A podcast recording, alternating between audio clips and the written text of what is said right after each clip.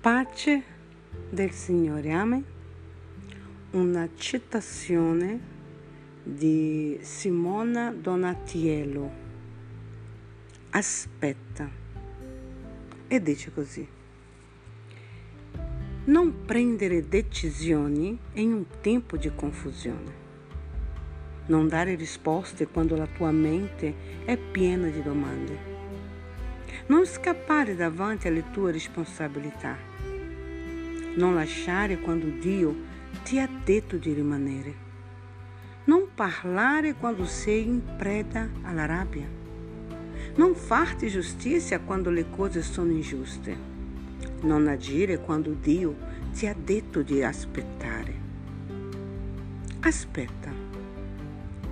Aspetta che il mare si calmi per salpare con la tua barca. Aspetta che la confusione passi per fare la tua scelta.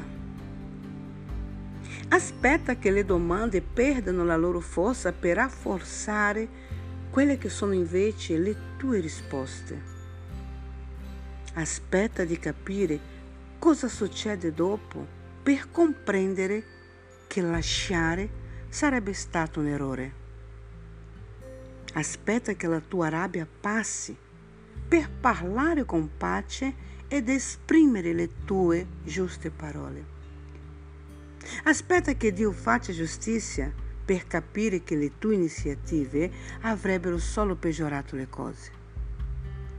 Aspetta che Dio ti dia il via per agire, per girare la chiave e attraversare quella porta nel suo tempo perfetto.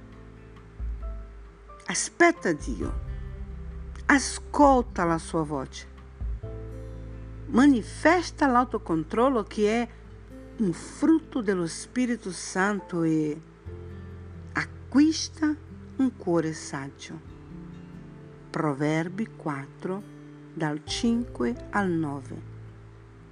Citazioni di Simona Donatiello.